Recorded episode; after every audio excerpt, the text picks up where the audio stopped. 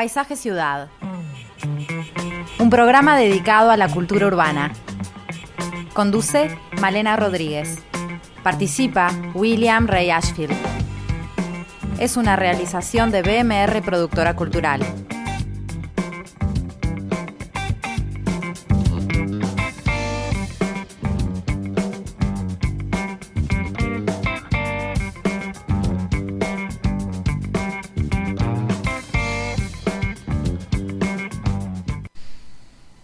Muy buenas tardes a todos, bienvenidos una vez más a Paisaje Ciudad. Y hoy vamos a hablar de teatro. Decía Federico García Lorca, el teatro es poesía que se sale del libro para hacerse humana. Teatro es una palabra que procede del griego y significa un lugar para contemplar, lugar que nos hace reír, llorar, conmover, lugar para sentir. Enfrentar el desafío de una nueva forma de escuchar y de ver, de respirar lo incomprensible, de sentir la conmoción o la perturbación. Hoy vamos a estar hablando de esto, de las artes escénicas, de lo vivo, y más precisamente del arte dramático, del teatro, que es un arte que se ha visto muy golpeado últimamente, como otras industrias culturales. Vamos a, hincar el diente de este tema, pero también vamos a hablar de la perspectiva del espacio y de la arquitectura, como siempre hacemos en este programa, cuáles son las características formales del teatro, qué otras formas alternativas tenemos de disponer los distintos elementos de la escena, cómo funciona el teatro en el entramado urbano, qué efecto tiene en la ciudad. Nos vamos a enfocar también en la beta patrimonial y qué tienen para decirnos nuestros teatros. Pero bueno, como les decía, estamos viviendo un momento especial, un momento en que la escena está detenida y vamos a, a ir viendo cómo nos podemos adaptar a esta forma de vida, a estas nuevas maneras de buscar inspiración para la vida, porque el teatro también es un poco eso. Eh, nos vamos a hacer preguntas como nos va a traer esta forma de, de, vida que estamos viendo, una nueva manera de concebir el espacio, cómo convive el teatro con la revolución digital y el cambio de, de paradigma que estamos viviendo, porque muchas artes están conviviendo muy bien con eso, pero el teatro tiene sus particularidades. Vamos a ver todo esto. Eh, todos estos temas con eh, nuestro invitado de hoy, que es Álvaro Unchaín, el director del Instituto Nacional de Artes Escénicas. Pero antes vamos a conversar con Willy, que nos va a dar un poco más de panorama histórico y eh, desde el punto de vista de cómo se ha desarrollado toda esta forma de arte. Hola Willy, ¿cómo andás? ¿Qué tal? ¿Cómo andás, Malena? Muy bien. ¿Te vas a centrar en algún teatro en particular o nos vas a hablar no. más en general? A ver, el teatro es una manifestación cultural que eh, bueno, evidentemente es una manifestación cultural que involucra a un colectivo. Muchas de ellas involucran al colectivo, pero en particular el teatro es convocante, exige la presencia del público, la presencia del público forma parte fundamental de él, pero también el teatro tiene otros elementos que se adicionan y que tienen mucho que ver con otras dimensiones de la cultura. Creo que esto lo voy a poder explicar mejor si vemos qué pasó en dos teatros de este país, eh, que estuvieron separados por un corto tiempo y que con, convivieron incluso en una etapa histórica. En general, las relaciones entre el teatro y la ciudad eh, no son siempre las mismas, pero me importa mucho abordar este, este vínculo.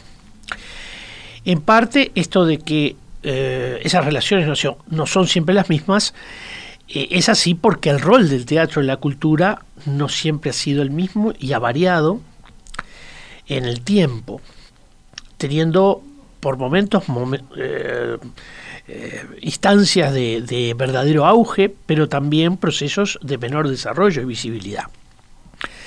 En paralelo, podemos identificar que a veces el ejercicio teatral se involucra mucho con la dimensión edilicia, es decir, con los edificios que contienen esta función, o sea, los teatros, pero que otras veces, en cambio, el teatro se vincula más con la plaza, con la calle, con el ámbito público de la su ciudad. origen un poco el teatro no, no, no comienza siendo público sí, exacto, al aire libre digamos. exacto. Posiblemente en su, en su origen eh, haya sido una manifestación básicamente pública nosotros empezamos a reconocer teatros en el mundo, eh, en la historia occidental, ya en tiempos de la Grecia antigua, donde se construyen teatros, pero son teatros muy abiertos también, no son teatros cerrados, son teatros en una comunicación muy franca con el paisaje.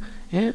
Recordar, por ejemplo, los famosos teatros de Epidabros en, en el Peloponeso, conocido por su excelente acústica y que funciona hasta el día de hoy este es un teatro del siglo V antes de Cristo, o el teatro de Delfos, por ejemplo, donde quienes han estado ahí recordarán muy especialmente el enorme vínculo entre el teatro y el lugar, el topos, el paisaje. El teatro medieval, por ejemplo, es un teatro urbano, básicamente. ¿eh? Se desarrolla en la plaza del mercado, en la feria. ¿eh? Eh, y en cambio el teatro del siglo XIX es un teatro de edificio. Este, a partir del XVIII los teatros como instituciones y como edificios pasan a jugar un rol muy importante en la ciudad. Eh, son tiempos de arquitectura del teatro y el teatro resume en gran medida el sentido verdad este moderno que ese tiempo está viviendo y manifiesta también formas de vida, formas de relacionamiento, social, que son fundamentales. El teatro, no nos olvidemos, es un lugar para ver, pero también para ser visto. Quienes están en la platea, quienes están en los palcos, etc. En nuestro país la actividad teatral tiene en sus comienzos, eh, y esos comienzos se dan hacia el, hacia el siglo XVIII y en Montevideo, eh, una, un, una interesante, eh, un interesante punto de partida en la Casa de Comedias, así llamada entonces, aunque después eh, va a tener otros, otros, otros nombres, que es inaugurada en 1792, o sea que en nuestro país el teatro ya está instalado en el siglo XVIII. Este teatro pionero eh, era en realidad un gran galpón con una cubierta de tejas, sostenida por columnas de madera que obstaculizaban en parte la visión del escenario. ¿eh? Esa libertad de visiones que tenemos de distintos puntos de un teatro.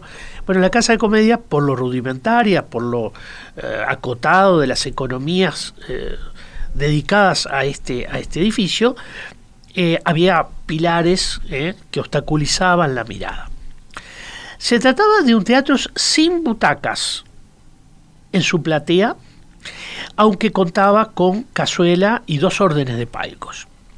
O sea, quienes iban a ver llevaban su asiento para ver el espectáculo. Su fachada era muy elemental, con tres arcos para la entrada de su planta baja y tres puertas ventanas con salida a un balcón en un segundo nivel. Posiblemente a ese balcón hayan salido en algún momento los actores para saludar a la gente que estaba afuera, en una relación que yo entiendo muy barroca, porque el balcón juega un papel muy importante entre determinados actores y un público que está debajo. ¿eh? El balcón del cabildo, por ejemplo, tenía el mismo sentido.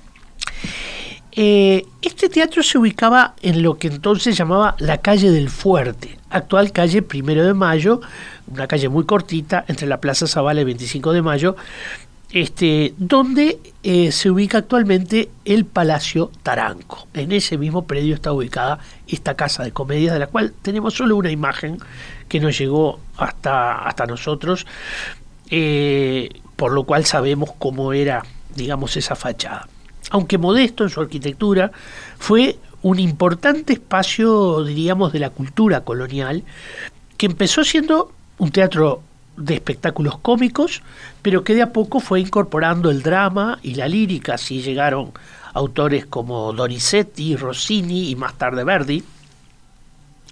Eh, así como una actividad, podríamos decir, eh, de carácter social, que la acompañaba y era muy importante.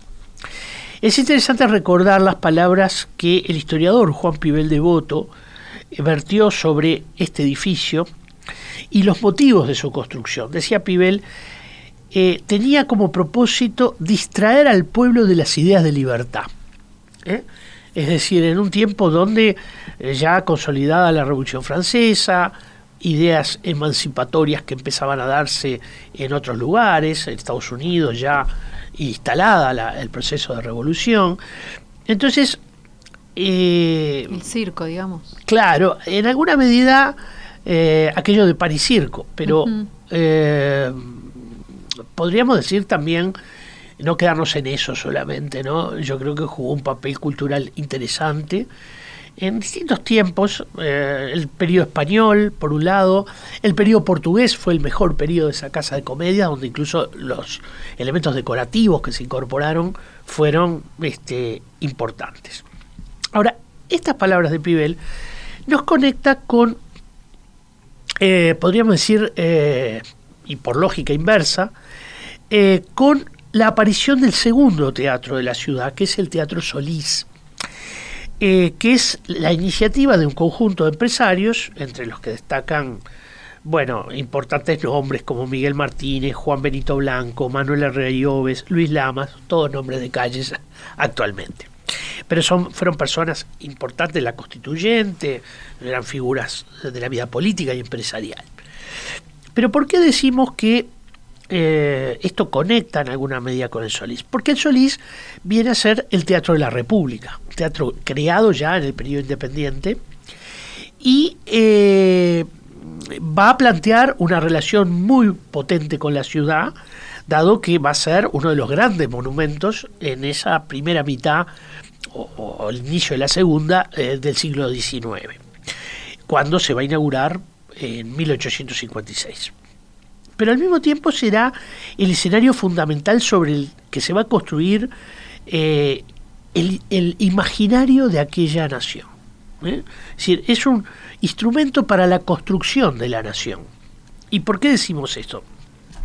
Bueno, en parte porque allí se van a montar distintas obras que van a recrear escenas históricas, grandes certámenes eh, certámenes literarios donde los poetas le van a cantar, ¿verdad?, a la patria eh, y por lo tanto eh, va a haber una, lo que podríamos llamar una sinergia de construcción del imaginario entre poetas, pintores, escenógrafos, obras teatrales. De ahí ese sentido nacional que en cambio no había tenido la Casa de Comedias. La Casa de Comedias había sido lo contrario, una suerte de dispersador de eh, ideas libertarias, según lo que nos plantea Pibel. Eh, la Casa de Comedias no desaparece, convive, porque opera hasta 1879, bajo otros nombres que tendrá, eh, y finalmente se demuele en esa fecha, en ese año, y se construye un nuevo teatro en el lugar que se llamará el Teatro de San Felipe y Santiago. El Solís va a continuar eh, un largo recorrido histórico hasta llegar al presente cargado de sentido histórico y artístico, el que no solo está dado por la función teatral, sino también por una cantidad enorme de actividades culturales que van a tener lugar en él. Por ejemplo, conferencias, exposiciones.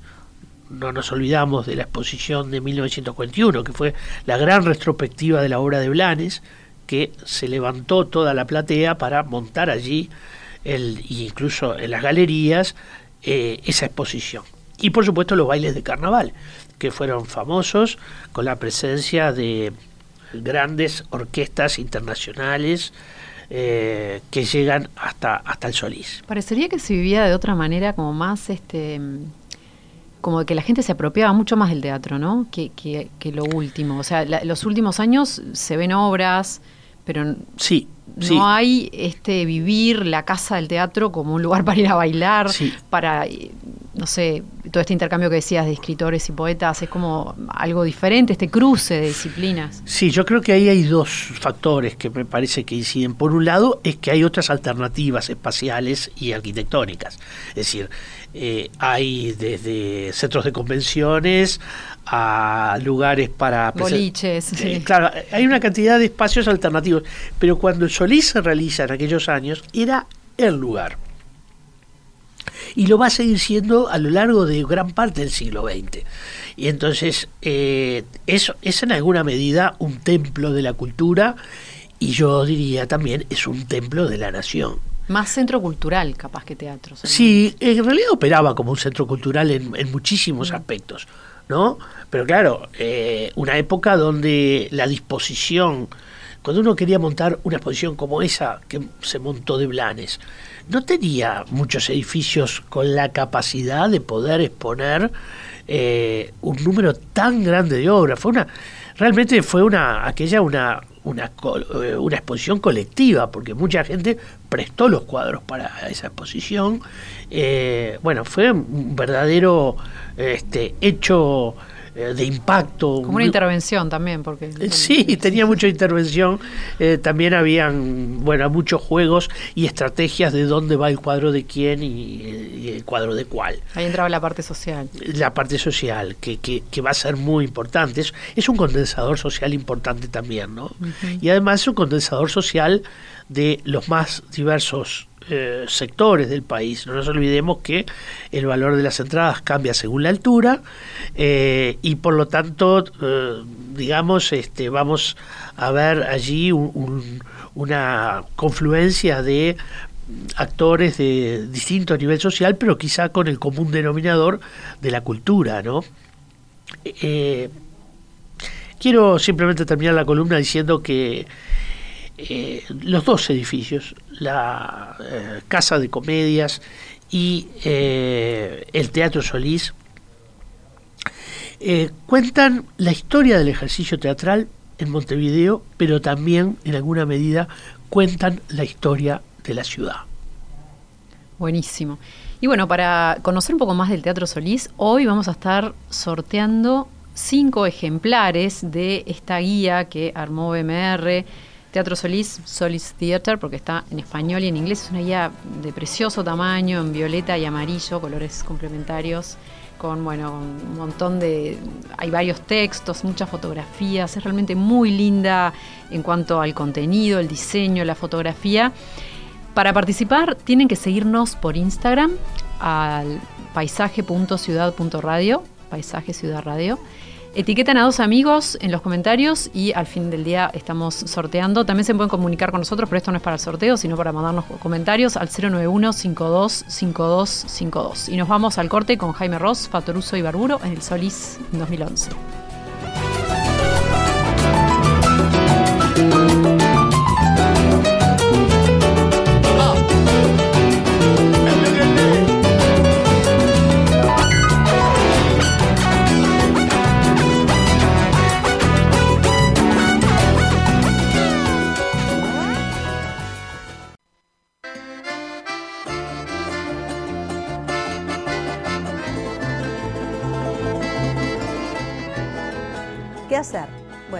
Ante esta pregunta em, traigo una reflexión que está nutrida de pensamientos de Héctor Manuel Vidal, de Javier Dolte y de Sergio Blanco.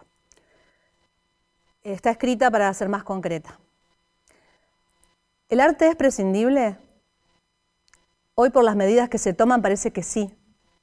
Me pregunto si nadie nos necesita. Me pregunto si hoy no hubiera más teatro, ni recitales, ni danza, ni artes en vivo, en suma, ¿a quién le importaría realmente? De hecho, ante el hambre, el desempleo, la enfermedad, es difícil pensar en arte, ¿no? Suena frívolo. ¡Sección!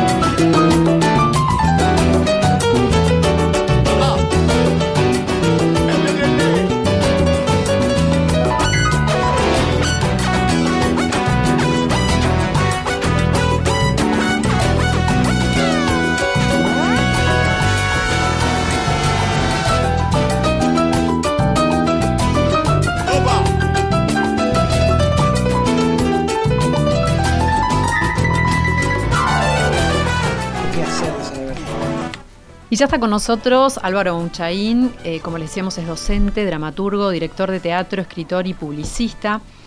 El año pasado Álvaro Unchaín asumió como coordinador del Instituto Nacional de Artes Escénicas, del INAE, justo cuando empezaba la pandemia.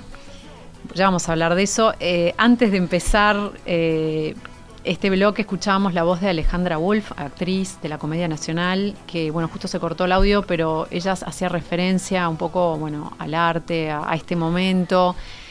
Y, bueno, está todo un poco revolucionado ¿no? a nivel del medio. Me imagino que para ti debe ser complicado desde, desde el lugar en el que estás, pero a la vez siendo parte del medio artístico. Eh, ¿cómo, has vivido todo este proceso desde que asumiste hasta ahora?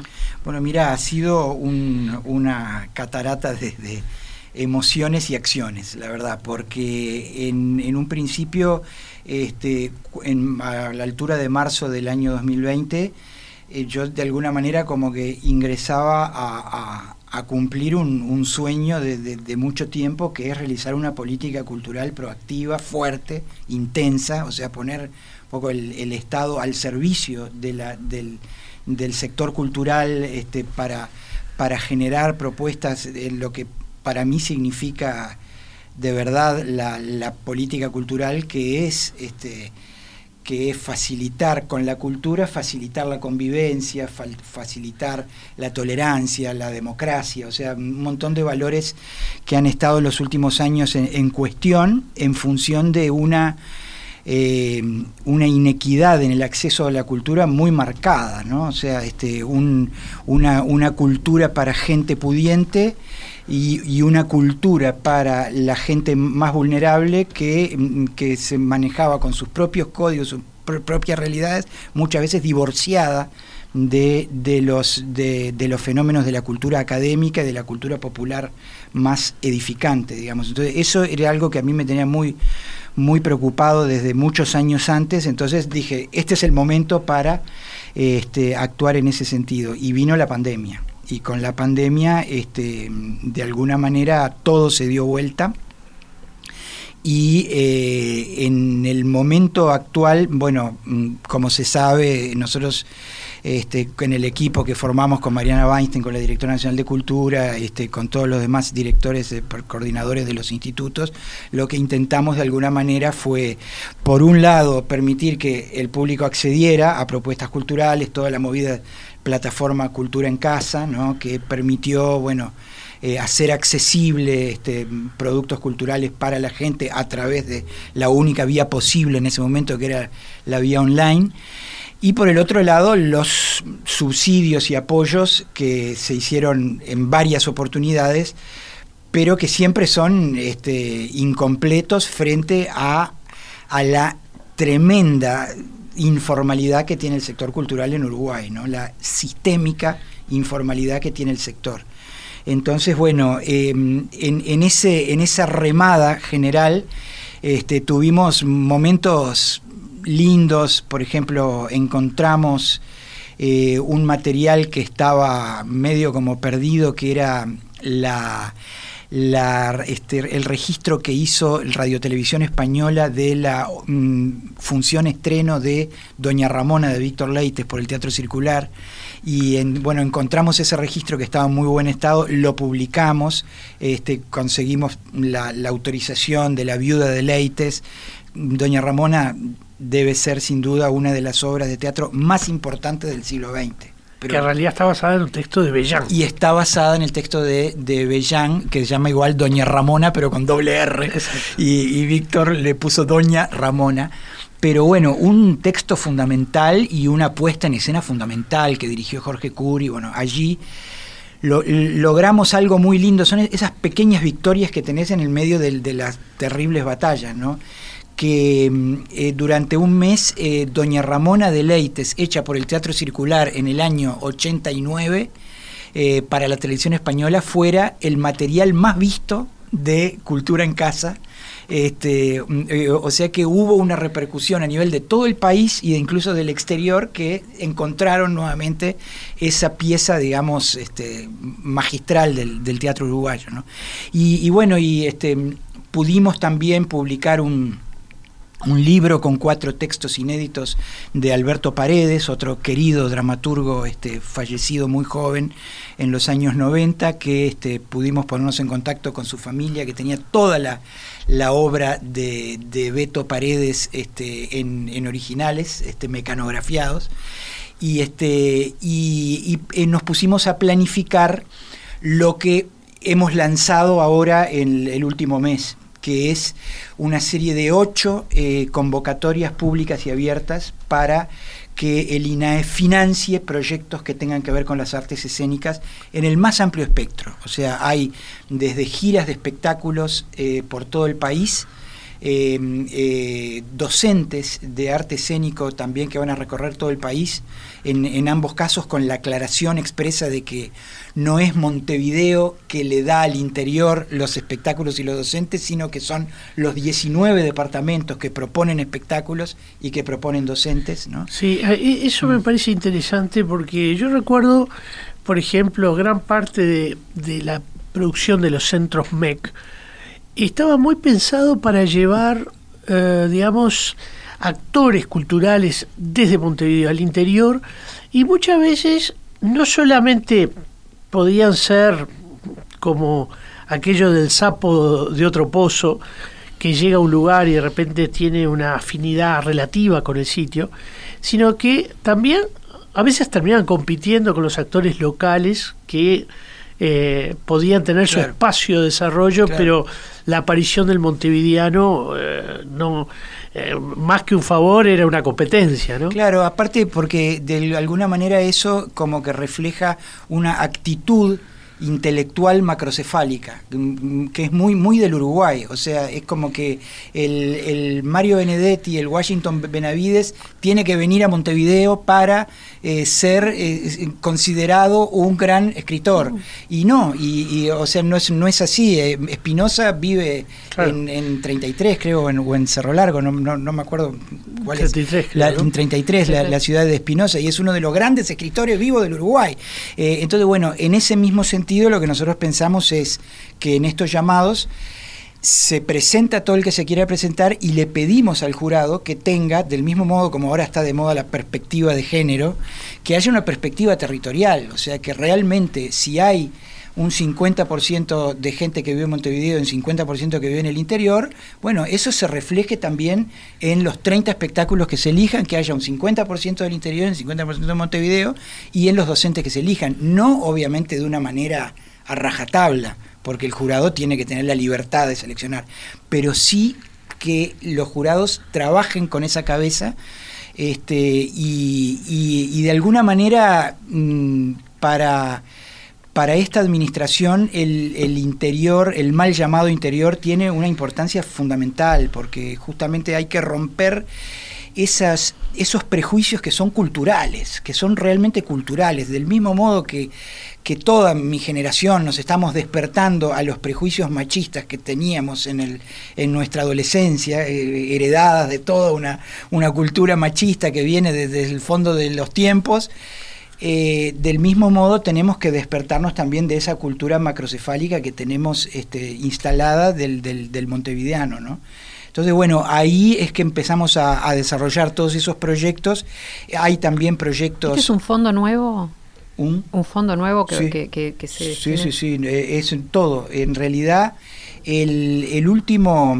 Eh, el, el Artes Escénicas, el INAE, existe desde el año 2006, pero no tenía estatus legal cuando, mientras no tiene un instituto estatus legal, eh, el presupuesto que ejecuta es un presupuesto que lo va pidiendo al ministerio y del ministerio lo pide al Ministerio de Economía y Finanzas de manera discrecional para, bueno, dame un poco más de plata para hacer este proyecto.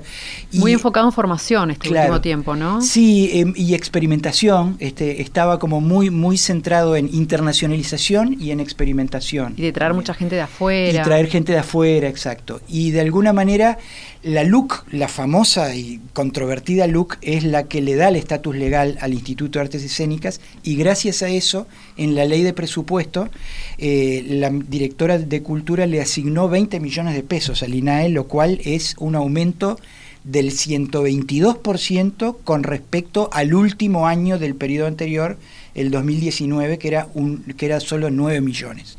9 millones sin presupuesto, ahora son 20 millones en el presupuesto que obligatoriamente deben ejecutarse.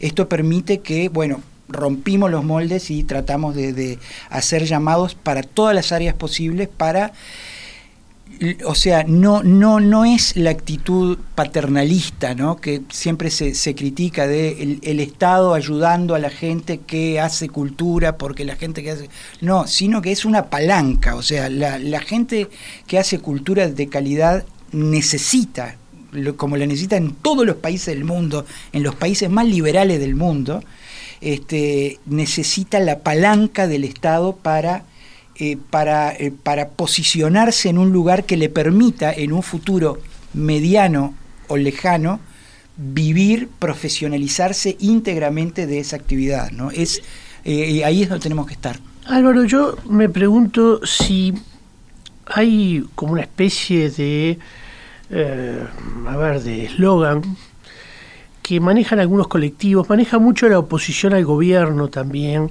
el Estado ausente.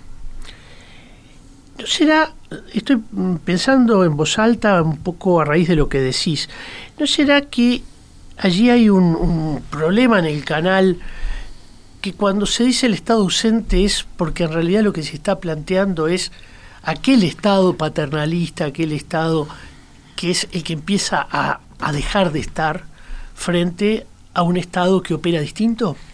Sí, yo creo que ahí es una...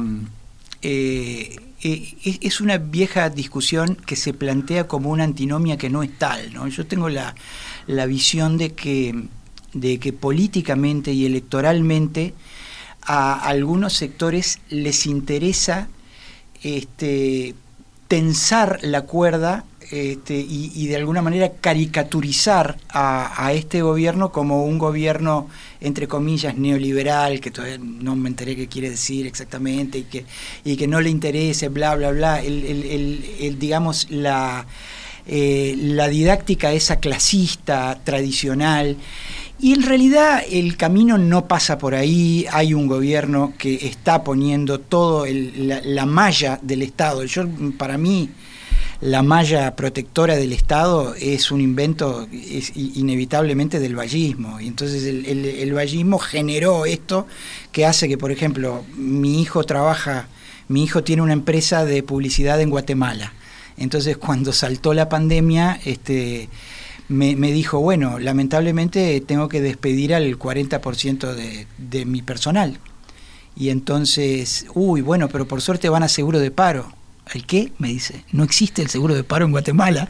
Entonces, claro, a mí me, hace gracia cuando la gente dice, uy, el Estado no invierte lo suficiente en los más vulnerables. Eh, mentira, o sea, hay eh, un sistema de protección estatal propio de, un Estado como el nuestro que tuvo uno, de los primeros movimientos socialdemócratas del mundo, que fue el, el vallismo, que justamente motiva que haya una protección total. Y eso se ve también en el ámbito de la cultura la, cultura está muy bien protegida. O sea, mientras, por ejemplo, mientras la Intendencia de Montevideo tiene sus teatros cerrados, la, eh, tuvo, eh, quiero decir, los teatros cerrados en determinado eh, periodo y todavía los tiene, cuando los espectáculos fueron habilitados en dos momentos, ¿verdad? En, en este, de agosto a, diciembre y después durante el mes de enero y febrero, este, las salas públicas del Estado eh, no solo estuvieron abiertas, sino que le dieron el 100% de la recaudación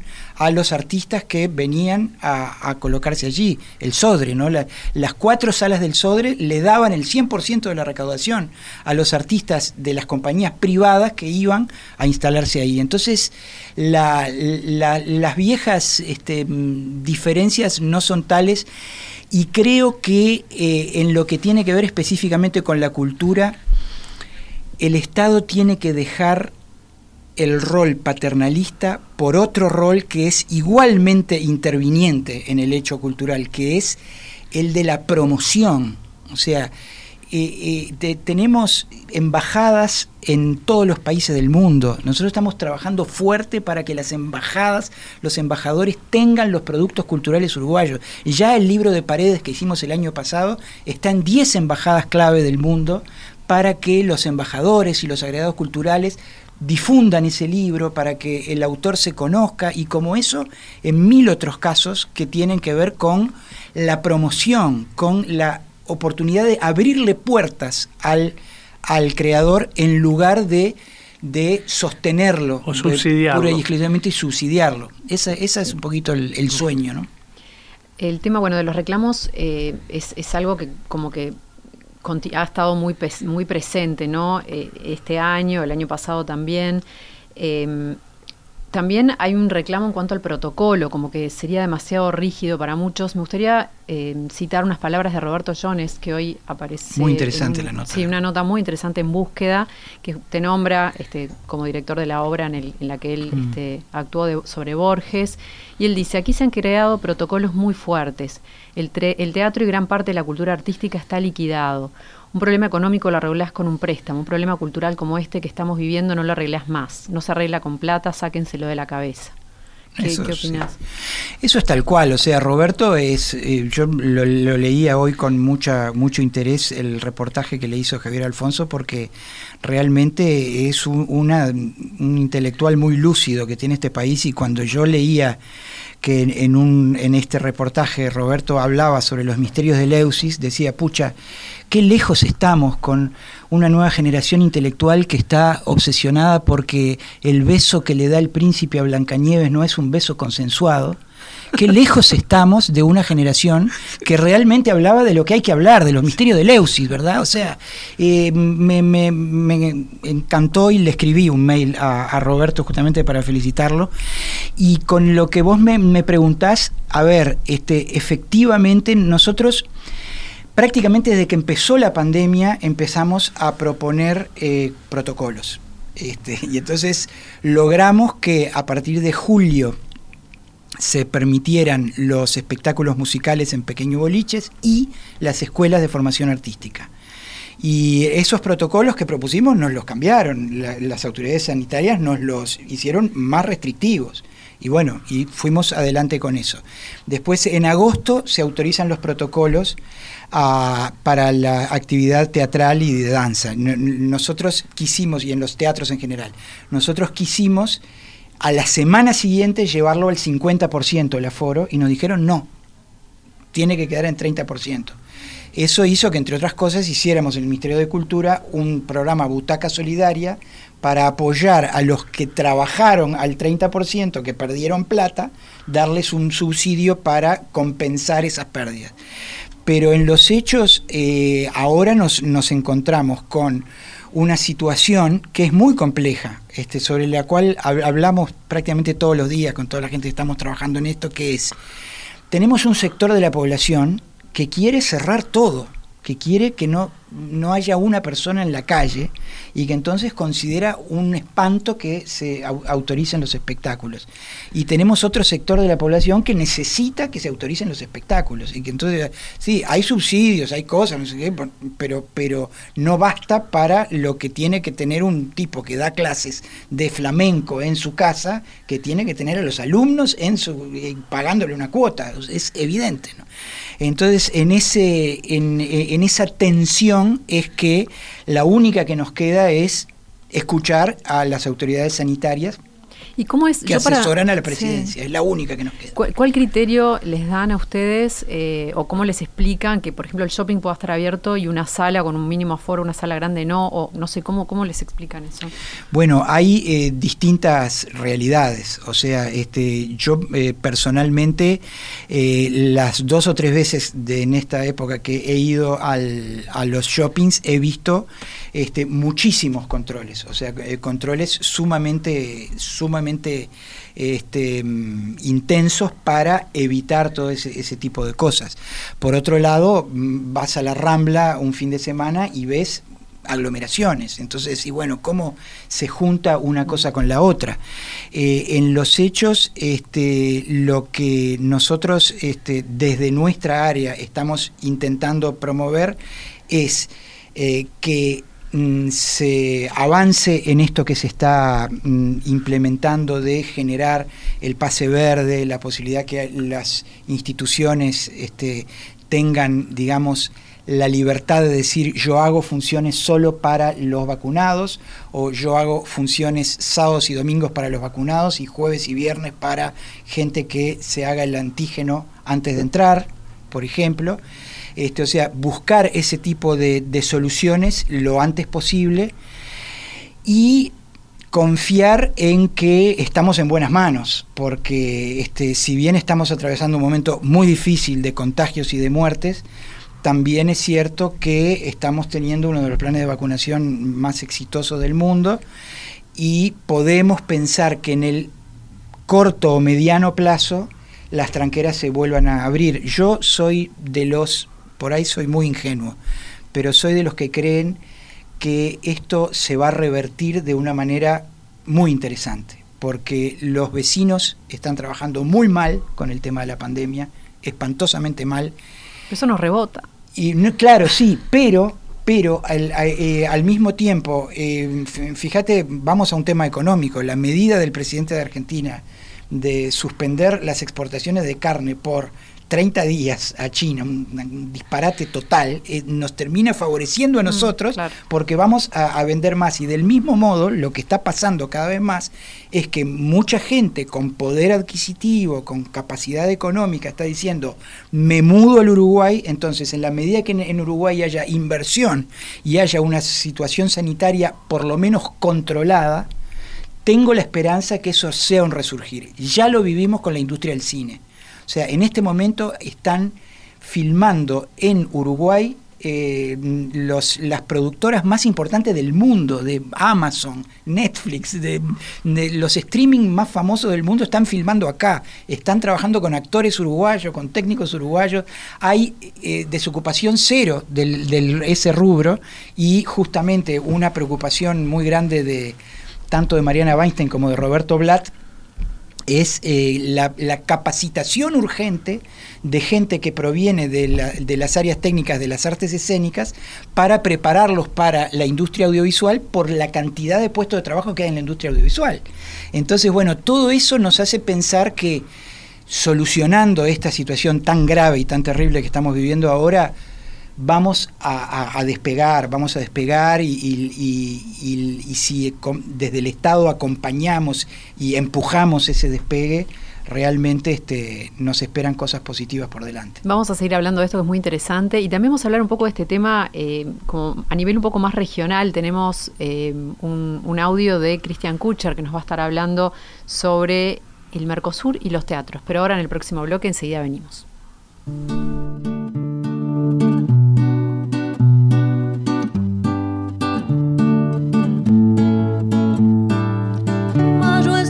Llegar. Tu rostro viene a mí, la fecha que refleja el espejo. Todo se va a dormir, los pasos despiertan tu cara que empaña mis ojos.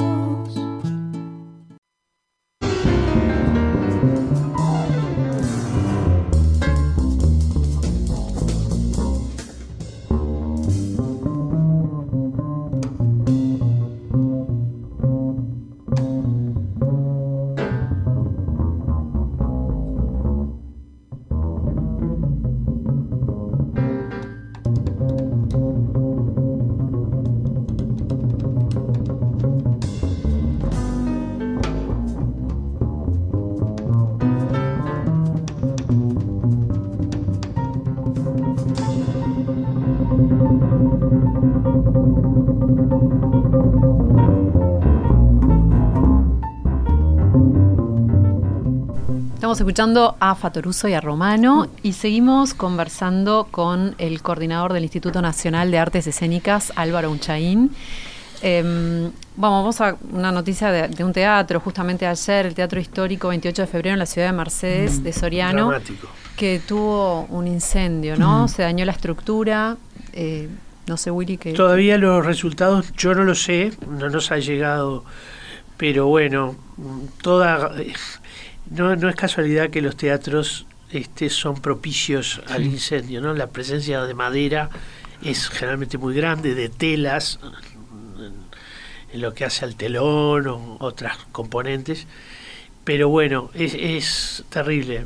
Realmente yo vi las escenas este, saliendo por las ventanas, el fuego y una triste noticia. Yo escuché en un noticiero que en realidad le pasó peor el local sindical que había arriba, pero que el teatro quedó bastante salvaguardado. Ah, no sé, no, tengo sé. todavía información. Lo dijeron en un noticiero, espero que así sea, la verdad, porque es terrible. sí. Bueno, el tema de los teatros del interior nos queda para otro programa porque hoy ya no nos da el tiempo. Eh, tenemos, eh, un, como les decíamos, unas palabras de Christian Kucher, del arquitecto Christian, que siempre participa en nuestro programa. Está en marcha una declaración de teatros del Mercosur. ¿Por qué interesa eh, el tema de los teatros del Mercosur y qué teatros se tienen en cuenta? Vamos a ver qué nos contaba Christian.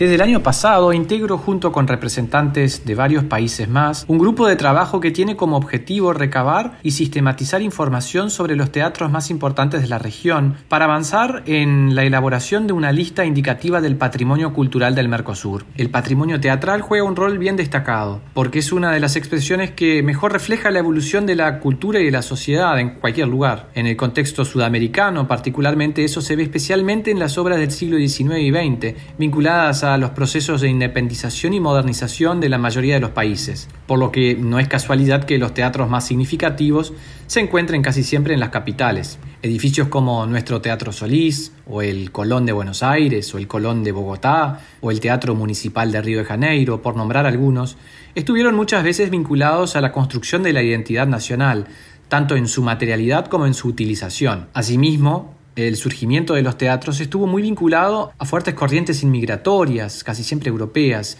y así como el arribo de artistas y compañías enriqueció la escena teatral, la llegada de arquitectos, constructores y técnicos aportó una diversidad que quedó plasmada en la arquitectura de los edificios, sus materiales, componentes, tecnologías, y es por eso que la lista de teatros del Mercosur se está ampliando para incluir también referentes locales como por ejemplo, en el caso uruguayo, el Teatro La Rañaga de Salto, o el Florencio Sánchez de Paysandú, o el Mació de San José, o el Teatro Municipal Miguel Jung en Fraiventos, o el Politeama de Canelones.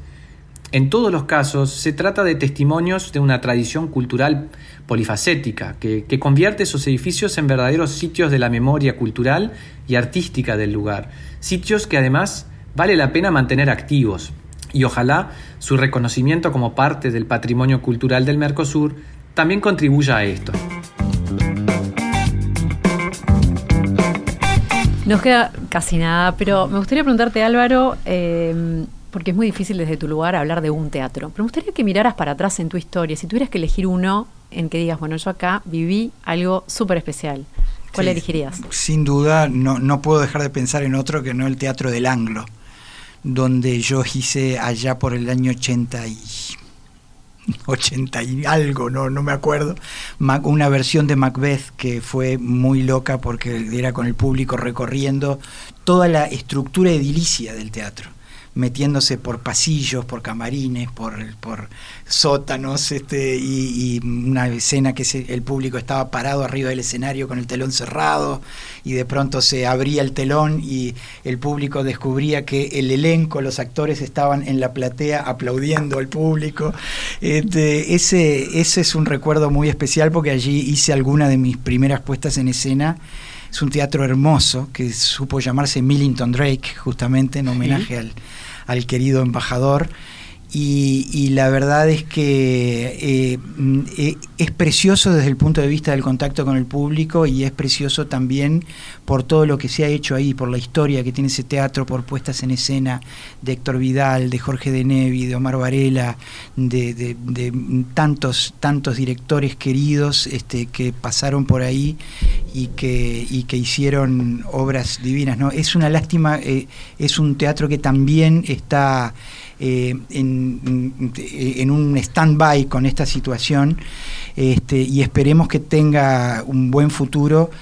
No podemos decir lo mismo del Teatro del Centro, por ejemplo, que se convirtió lastimosamente en archivo de la Suprema Corte de Justicia, o del Teatro del Notariado, que la gente de la Caja Notarial no llegó a un acuerdo con los concesionarios de ese momento, los Mezlovitz, y entonces está cerrado el Teatro del Notariado, una bellísima sala también del, de, Montevideo. Eh, están teniendo serios problemas el galpón del, Circo Entropía, este, y está teniendo serios problemas también el espacio de Imagina Teatro de Paysandú. Este, estamos, bueno, eh, con, con un problema serio a nivel de salas que esperemos apoyar en todo lo posible desde el Estado para su supervivencia, pero que el camino real de supervivencia es que vuelva a la actividad ¿no? y que la gente, eso es lo fundamental para mí, que la gente se vuelque de lleno a eh, al consumo cultural a los artistas, ¿verdad? Que salga un poquito, se desenchufe un poquito de Netflix y que vuelva a, los teatros, vuelva a las salas de conciertos, a los boliches que pasan música, este, que se reencuentre la gente con los artistas porque los artistas son los que configuran el paisaje cultural de una sociedad. Entonces hay que apoyarlos y hay que también devolverles nuestros, nuestro interés, nuestra atención para que sigan configurando ese, esa identidad cultural y no, y, no, y no se pierda y no se transforme la cultura en algo vacío, en algo que vemos en las pantallitas del celular, pero que no, que no está presente con nosotros, transpirando con nosotros. Muchas gracias Álvaro por bueno por venir y compartir eh, tu visión y bueno nosotros nos estamos encontrando acá en una semana Willy. Exactamente en una semana. Nos vemos acá en Paisaje Ciudad. Que tengan muy buena semana a todos. Un placer. Paisaje Ciudad. Un programa dedicado a la cultura urbana. Conduce Malena Rodríguez.